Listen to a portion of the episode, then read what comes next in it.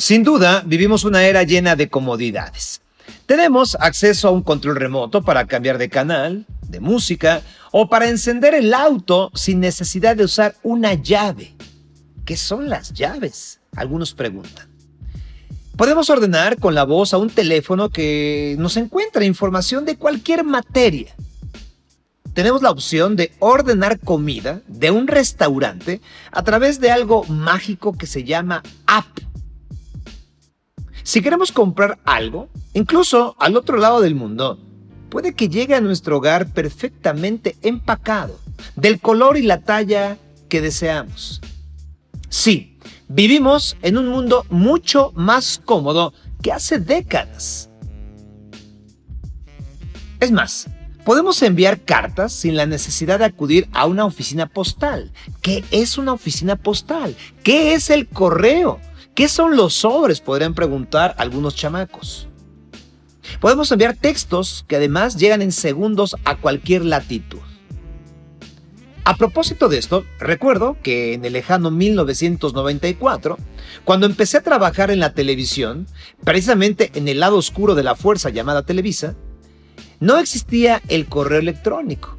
Lo más avanzado que teníamos en ese entonces era la posibilidad de mandar mensajes instantáneos a través de una computadora interna, solamente entre empleados. Sí, repito, tenemos muchas comodidades. Y seguramente menos que las que tendrán nuestros nietos. Una de ellas les llaman los códigos QR, QR. Pero, ¿qué diablos son? ¿Para qué sirven? ¿Cómo les podemos sacar jugo? ¿Acaso son seguros? ¿Se pueden tatuar? ¿A quién diablos, a qué mente maestra se le ocurrió para iluminarnos sobre estos, estos cuadritos, dibujos raros, los códigos QR? Pero para eso tenemos alguien que nos puede ayudar. Y él se llama Emilio Saldaña, nuestro querido Piso que según su Twitter dice, estoy en línea, luego existo. Querido Pisu, bienvenido Sin Duda una vez más. Sergio, ¿cómo estás? Muy buenas noches. Muchas gracias por la invitación. Es un placer platicar contigo y con tu audiencia, señor. Eres bienvenido. La vez pasada hablamos de TikTok y la verdad fue un episodio bastante aplaudido. Y entonces, pues repites ahora con esto de los QR, que ya tiene algún tiempo en el mercado circulando, pero que últimamente ha tomado mucha más fuerza, incluso para andar censando a las personas que tienen COVID. Pero vámonos por partes, mi querido Pisu, de manera eh, simple, ¿qué es un QR? Un código QR. Me encantó la introducción que hiciste además porque explicas y defines muy bien el impacto que justamente esto que vamos a platicar el día de hoy ha tenido en lo que podemos realizar con mucho mayor facilidad en tiempos actuales, que es desde pedir y ordenar productos y comprarlos con sabor, color, olor y tamaño específico, hasta lo que sucede detrás de lo que no vemos cuando compramos en cada centro comercial y en cada gran tienda, y en cada tienda pequeña incluso, que es la cadena de suministro, todo lo que está involucrado para que un producto llegue a una tienda y nosotros podamos comprarlo, o mejor aún, como bien decías tú en la introducción, llegue a nuestra casa a través de una aplicación que tenemos en nuestro móvil. El código QR es una combinación de grafiquitos, que están estratégicamente ubicados de tal forma que al leerse con un programa o con una aplicación en tu teléfono, por ejemplo, son interpretadas y lo hemos visto en forma de cuadros que están llenos de puntitos, también cuadritos, o lo hemos visto en forma de códigos de barras, que lo vemos mucho en los productos, que es más bien eh, una serie horizontal de líneas más gorditas y más flaquitas unas junto a otras, y que cuando le pasan una pistolita con un lacercito en el súper, por ejemplo, puede leer esa información.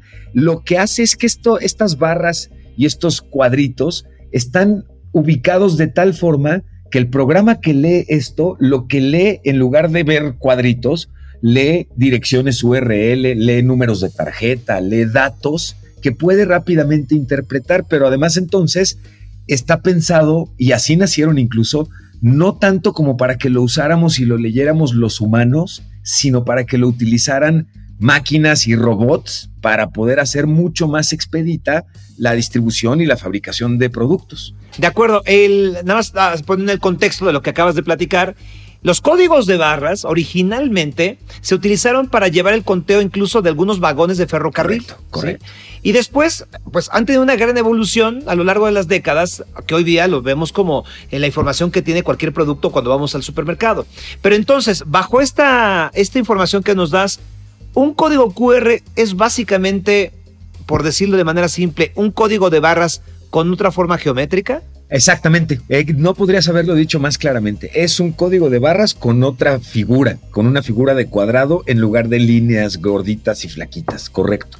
Ahora, ¿por qué se han puesto eh, de moda o en tendencia en esta situación de que cualquiera lo puede utilizar? O sea, ¿cuál es el, el, digamos que la explosión que puede tener un código QR y que aún yo veo no le hemos sacado provecho el ciudadano común? Fíjate que hay un ejemplo que me encanta y qué bueno que me das esta oportunidad de platicarlo porque curiosamente, Sergio, hemos el, el, código QR ha vivido como una época de fue demasiado avanzado para su tiempo, tanto que incluso hay quienes ya habían dicho y a la fecha todavía lo siguen medio diciendo que el código QR es una tecnología muerta, ¿no? Ya no tuvo tanto chiste y pues bueno, cuando lo que estamos viendo es que apenas está empezando a tomar toda la relevancia. ¿Por qué? Porque cada vez más, y esto eh, creo que es donde vamos a encontrar toda tu audiencia y yo, mucha empatía, cada vez más las cifras que tenemos que recordar son más largas. Entonces, esto hace que seamos más propensos a equivocarnos. Cuando escribimos 20 números para el número de tarjeta de crédito, soy el primero en levantar la mano que no siempre lo logro a la primera. Cuando escribo mi número de tarjeta, más uno. Muchas veces me doy cuenta cuando me dice el sistema al pagar que me equivoqué con un número, ¿no? De acuerdo. De acuerdo. Entonces, esta, esta facilidad que tiene el código QR, lo que hace el código QR es leer cualquier dato, en este caso un número de tarjeta o una cadena de números más larga, y lo que impide es que al escribirlo o copiarlo un humano, nos equivoquemos y esto nos da garantía. Por ejemplo, un ejemplo maravilloso del QR, Sergio, es eh, el CODI. El CODI que es el cobro digital, que es una forma en la que el Banco de México, a través de todos nuestros bancos, nos permite realizar y recibir pagos en dinero eh, a través de nuestras cuentas digitales, a través de utilizar un código QR. Lo que hace es que, por ejemplo, si yo te quiero cobrar un dinero, Sergio, desde mi aplicación de mi banco, genero un código QR con tu, con tu nombre, con el monto que quiero que me pagues y te lo mando. A ti te llega, Sergio, este código QR y cuando lo lees en tu teléfono, tu teléfono de inmediatamente ya trae interpretado el monto, es decir, esos 27 pesos con 50 centavos, que es lo que me debes, eso es lo que te va a pedir la aplicación que pagues. Y por otro lado, el número de cuenta de mi banco ya viene dentro del código QR, de tal forma que tú no tienes que escribirlo y no tenemos que entrar en la típica historia de, uy, te quise hacer el depósito, pero es que di de alta la cuenta y me equivoqué. Ya saben, todos estos errores humanos derivados de que cada vez usamos más números más largos, hacen que los códigos QR se vuelvan el gran salvador de nuestros tiempos, pues es una forma de congelar ciertos datos específicos en una sola representación gráfica que donde quiera que la abras, esa dirección y esos datos van a estar intactos y por tal, eh, de tal forma van a ser menos propensos a errores. Les voy a platicar eh, una anécdota a ti y al auditorio de Sin Duda para que eh, pongamos un ejemplo claro de cómo podemos evitar estos pues esta lata de, poner datos con el teclado, ¿no? Sí, sí. estuve conduciendo la semana anterior una comida corporativa y entonces la dinámica del grupo de, de esa comida era que tenían que registrarse en una página eh, poner eh, su nombre, apellido, poner una contraseña y recibirían una liga en su correo electrónico del celular y así podrían jugar dentro de la misma comida corporativa. Ok. Y evidentemente eh, alguien preguntó, ¿no hay un código QR? ¿Por qué? Si hubiera un código, si hubiera existido un código QR de eso, la gente no hubiera tenido que estar escribiendo si no hubiera escaneado con su teléfono celular y los hubiera mandado directo sin escala y sin contratiempo y sin error a la página que querían abrir.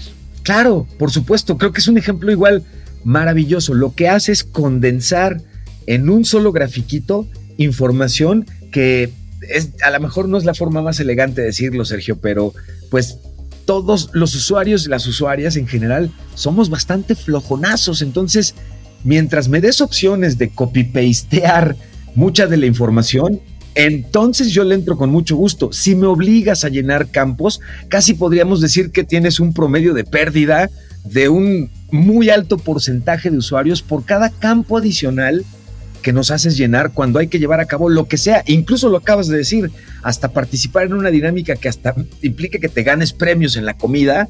Pues bueno, si tengo que meter muchos datos, probablemente mejor me voy a voltear a seguir echando chacota con mis compañeros de mesa. Un código QR te da de inmediato la información completa que puedes requerir. Por eso me parece que es una tecnología valiosísima y que la vamos a ir viendo cada vez más crecer en este tipo de cuestiones muy prácticas, la certeza de cantidades específicas de dinero, números de cuenta, de tarjeta, de eh, seguro social, de datos que necesito recordar y que es importante que sean exactos, los vamos a poder siempre acceder a, a través de códigos QR. Hoy estoy viendo, por ejemplo, que alcaldías, recuerdo particularmente a la alcaldía Miguel Hidalgo y la alcaldía Coyoacán, me parece, a través de códigos QR te dan anuncios respecto a los distintos contenidos o trámites o servicios que tienen en su alcaldía. Pero entonces me gusta porque ya no tengo ni siquiera que recordar que ve al sitio y busca la sección de trámites. No, no, no, no, no.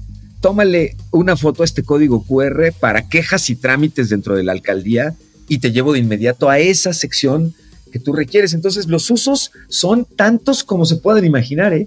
Ahora, eh, Piso, cuando hablábamos de TikTok en el, en el episodio anterior donde participaste, pues una pregunta recurrente ante cualquier avance de la tecnología es la seguridad.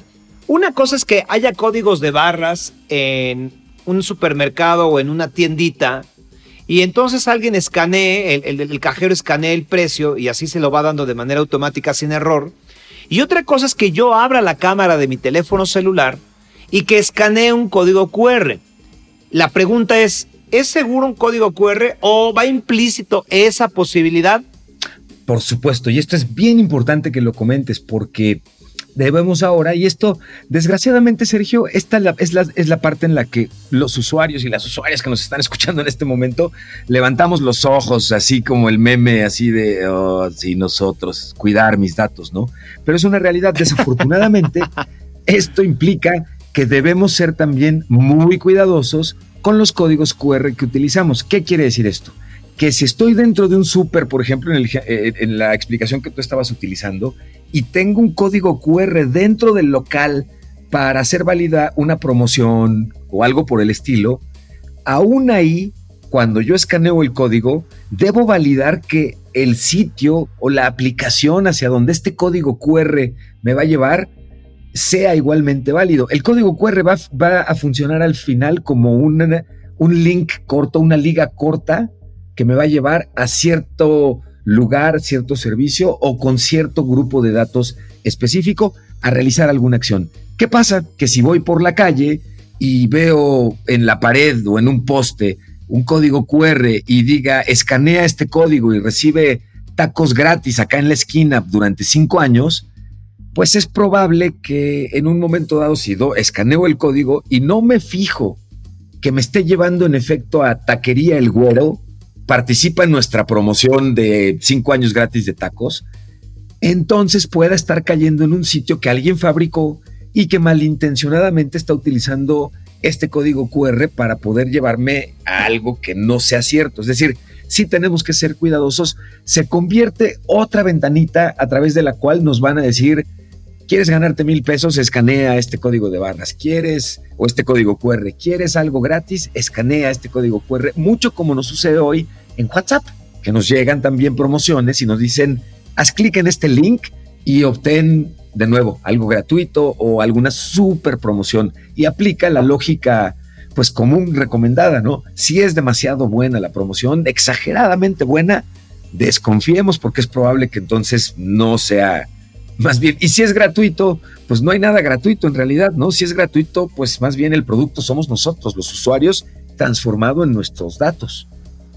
Oye, ¿y quién hace los QR? Es decir, eh, hay despachos que se encargan de diseñarlos, hay aplicaciones que tú puedas eh, hacer tu código QR como para llenar tu perfil con información y te dirijan a tu página personal. ¿Cómo, cómo funciona esta parte, Pisu? Fíjate que ha avanzado cada vez más. Como pueden imaginarse, comenzó siendo una tecnología sofisticadona y que empresas especializadas se dedicaban a fabricar y a realizar la programación de tu código QR.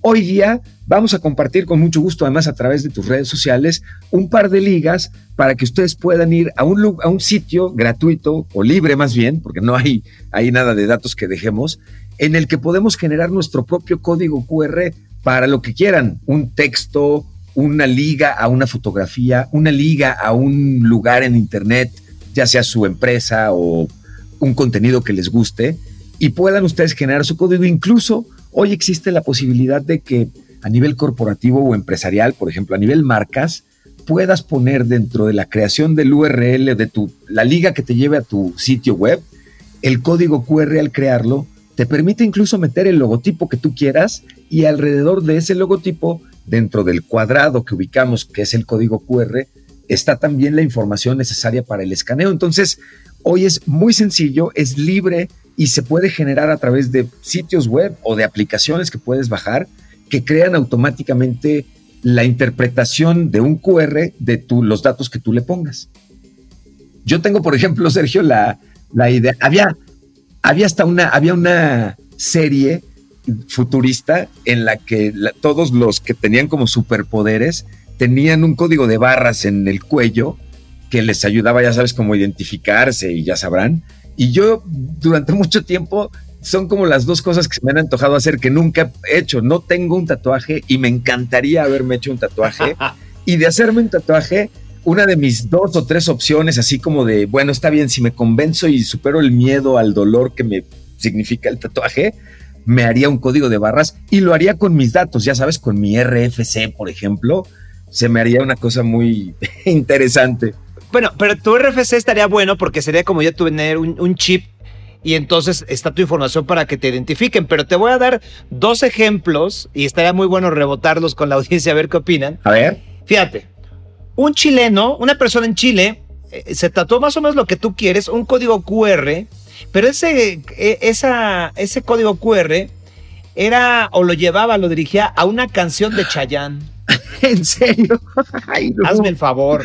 Como el equivalente a ponerte un tatuaje de alguna frase en chino o en japonés y diga justo lo contrario a lo zen que querías reflejar, ¿no? Mientras no salga de tiempo, de vas, tiempo, lo oye, porque sería una lástima, ¿no? Imagínate. Eh, ahí les va otra idea. Una, una persona, un fanático del River Plate, del equipo de fútbol de Argentina, sí. Eh, se tatuó un código QR eh, que llevaba, o sea, la información del QR que tenía en su piel, lo llevaba o contenía una liga que lo dirigía a, YouTube y donde estaba el resumen de un partido de la final de la Copa Libertadores donde ganó River. Ok. ¿no?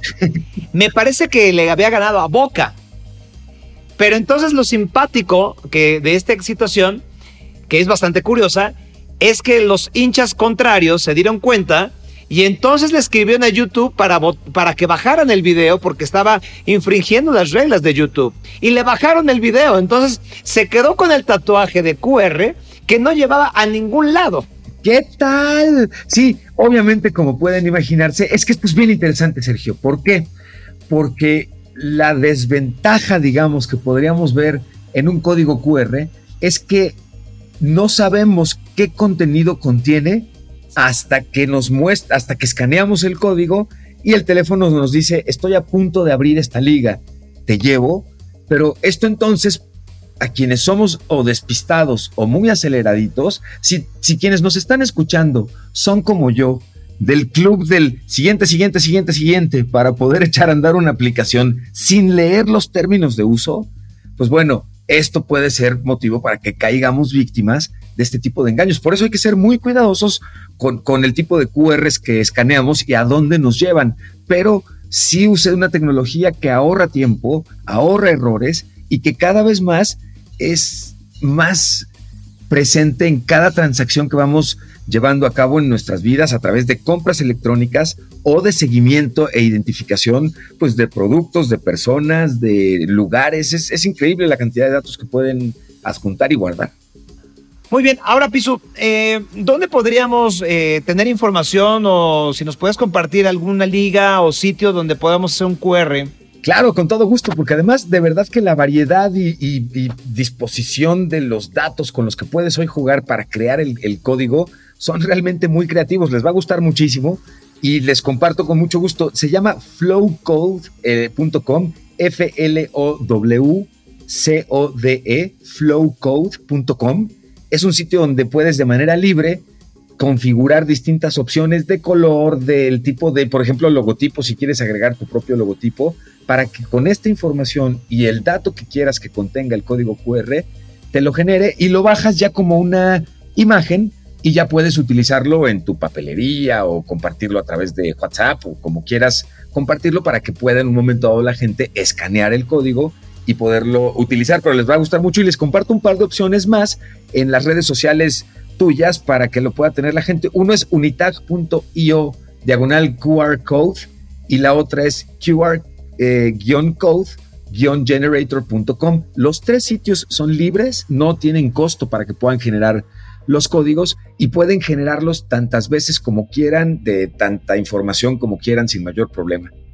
¿Saben que está padre además, Sergio? Sí. Que pueden generar los tamaños de los códigos, tanto tamaño, digamos, ya sabes, de uno por un centímetro, hasta tamaño pensando más en que lo quieras imprimir en un póster, por ejemplo, y salvarlo en formatos gráficos que te permitan precisamente alargar o agrandar el tamaño del código de tal forma que se pueda imprimir en una pancarta o en algo por el estilo sin mayor problema. Ese es, por ejemplo, uno de los usos este, más interesantes, muy modernos del código QR. Se utilizan en pancartas porque en una pancarta, en una manifestación política en la calle, mi código QR, a través de tantas fotos que se distribuyen en redes sociales, puede tomar una vida y una, un alcance en términos de la cantidad de información que con que escanees el código QR te puedo hacer llegar. Entonces, la cantidad de usos es impresionante.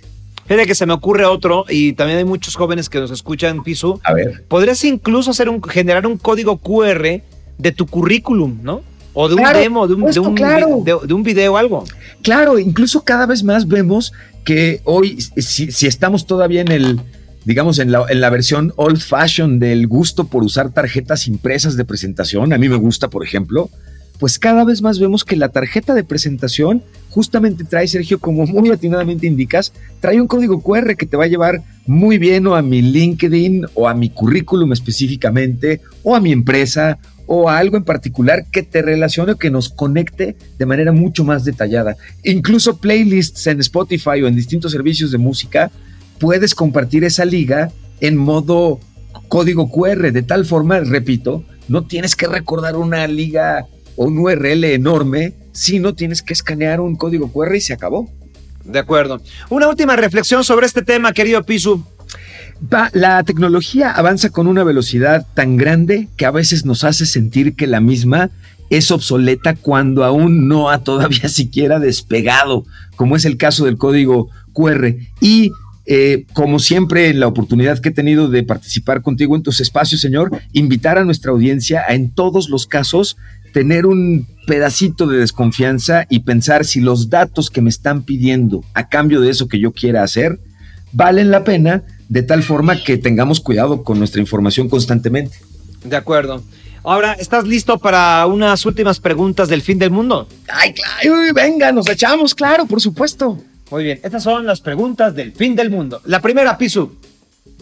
Si te encontraras con Steve Jobs, que en Santa Gloria o en el infierno esté, según cada quien, ¿qué le preguntarías?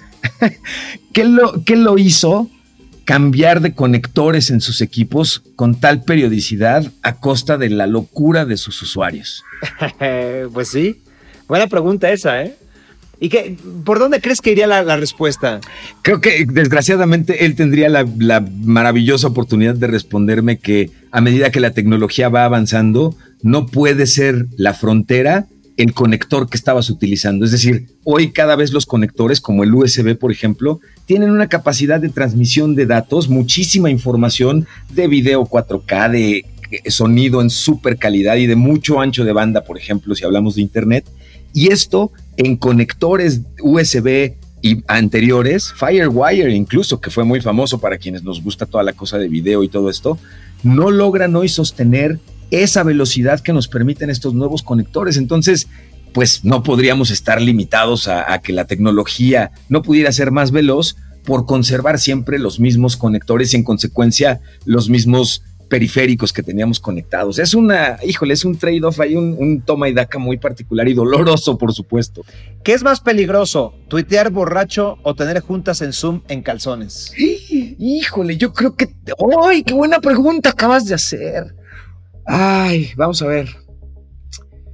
Híjole, creo que creo que está, participar en un Zoom en calzones, porque ahí definitivamente la, parte, la parte del amor propio que queda tan dañada, esa no se logra recuperar, así como no se logra borrar ese video. Es una, es una realidad. Si tuvieras 5 millones de dólares, querido Pisu, y no te quisieras retirar, sino invertirlos, ¿en qué empresa de tecnología invertirías? En una empresa de entrega de productos y servicios. Hoy creo que el gran unicornio que estamos buscando todos los usuarios es un muy buen servicio de entrega de servicios y productos. No importa en dónde lo haya comprado y como me encantó cómo lo escribías tú. Y no importa de qué producto estoy hablando. Se trata de que yo compre algo y llegue con cierta velocidad y con ciertas características de seguridad y certeza a mi domicilio. Hoy creo que ese sería el, el con ese dinero yo invertiría hoy en eso, sin duda. ¿eh? De hecho, pues Amazon ha sido de los grandes ganadores en la pandemia. Claro, por supuesto, porque, porque vemos, y lo vemos por ejemplo con Mercado Libre, que justo hace unas, un par de semanas presenta su propia flotilla de aviones para la entrega de sus productos. Claro, o sea, el que tengas esta última milla de la experiencia de usuario del comercio electrónico, no importa cuál sea, cuando tiene que tocar a tu puerta, hoy vemos justamente que Amazon, que tenía el gran músculo en términos de entrega, está siendo una plataforma dominante, así como estamos viendo el crecimiento y posicionamiento de plataformas, por ejemplo, como Rappi y por supuesto la gran oportunidad de mercado que está aprovechando Uber con Uber Eats, precisamente por esto, porque si logro desarrollar una cadena de entregas lo suficientemente robusta, el producto que yo entregue, eso es lo de menos. La gente requiere entregas. Entonces, creo que por ahí vamos a ver cambios incluso para 2021 que me darán con mucho cariño, Sergio, muy buen pretexto para volver a platicar aquí contigo y con tu audiencia. Así va a ser. Finalmente, si solo pudieras quedarte con un gadget, solo uno, Pisu, de todos los que tienes o podrías tener o quisieras tener, ¿con cuál te quedarías y por qué? Ay, híjole, me haces la pregunta más dolorosa. Creo que debo responder porque así lo, lo veo. Ah, claro, me gustaría haberte respondido contundentemente que me quedaba con mi laptop, pero me queda muy claro todos esos escenarios en los que mi laptop va a ser rapidísimamente reemplazada, si no es que en el caso de muchísimos de los usuarios que nos están acompañando en este momento ya sucedió, por el teléfono móvil, definitivamente. Me quedaría con el móvil, por lo mucho que hoy engloba me traes a la cabeza rápidamente ese meme en el que estamos viendo que tu teléfono celular hoy es el equivalente a esa grabadora que cargabas en el hombro, más una linterna que no te cabría en el bolsillo, más todo ese tipo de implementos que de cargarlos físicamente hoy, pues llenaríamos un backpack tranquilamente. Lo dices muy bien, ¿eh? ¿eh? A final de cuentas, cuando de pronto vemos los precios de los teléfonos celulares, si pensamos la palabra teléfono, entonces por supuesto que nos hace muy caro, o sea, nos hace muy caro lo que están costando hoy los celulares. es cierto. Si le quitamos la palabra teléfono al celular, entonces lo, entenderíamos de otra forma el costo, porque son muchas más las herramientas y muchas más las posibilidades, y ya no solamente, ya creo que llamar es lo de menos con un móvil. Me encantó como lo acabas de decir, y si nos está escuchando alguien que esté cerca de las ventas de teléfonos celulares, de verdad, en serio, tienen que aprovechar este súper, súper hint que acabas de dar, pero la pregunta es correcta, ¿se le hace caro el equipo? Pues sí, la verdad se me hace que está caro. Bueno, y si le digo que no es un teléfono, y si le digo que es un telescopio y un estetoscopio y una regla de medición de alta precisión y un electrocardiograma y un... Claro, ¿no? ¿Cuánto cree que pagaría por cada uno de esos productos? Tienes toda la razón. Sí, lo que hace, y es que además los subutilizamos en muchos sentidos, ¿no? O sea, ¿cuántos, eh, y yo me incluyo, lo uso para lo básico, para lo que quiero entender, pero si le sacáramos eh, partido a todo eh, lo que trae un celular, entonces entenderíamos que realmente tenemos una computadora con muchas, muchas posibilidades. Fíjate, algo que de esto que estás diciendo me toca ser uno de mis temas favoritos en, términos de tecnología que tiene que ver justo con esto, con la escalabilidad, que la potencia de la tecnología ha ido tomando. Y para mayor referencia en este sentido, pocas veces nos detenemos a pensar que hoy un Xbox 360 tiene mucho mayor poder de cómputo que el Space Shuttle que hace 30 años llevó astronautas fuera de nuestro planeta. Es increíble de verdad el poder de cómputo que tenemos en nuestras manos y muchas veces no comparamos o no equiparamos lo que utilizamos cotidianamente contra los grandes hitos de la humanidad que esa misma tecnología ha permitido en algún momento atrás. Es increíble esto que estás diciendo.